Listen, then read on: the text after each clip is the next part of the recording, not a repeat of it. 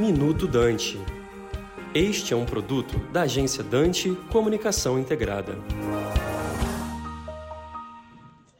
O chat GPT avança, mas o seu perfil profissional pode acabar recuando. Parece uma maravilha inicialmente, mas esse novo potencial tecnológico pode trazer efeitos adversos ao seu perfil profissional. Eu vou citar quatro. Primeiro, as inabilidades de comunicação.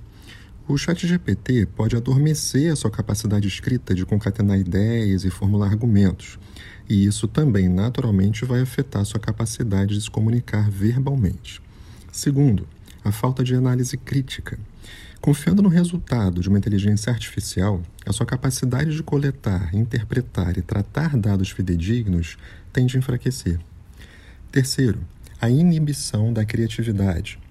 Com o uso mais recorrente da inteligência artificial no mercado profissional, nós podemos entrar num looping de informações meramente reproduzidas sem avançarmos na produção de conhecimento típica da atuação natural humana. E quarto, condutas antiéticas. Seria ético, por exemplo, eu obter uma vantagem com o uso de uma inteligência artificial sobre o trabalho que foi desenvolvido por uma outra pessoa? Até que se tenha uma regulação legal sobre o que é lícito ou não, nós só poderemos contar aí com a ética. Então, cuidado para não trocar o autodesenvolvimento pela autossabotagem.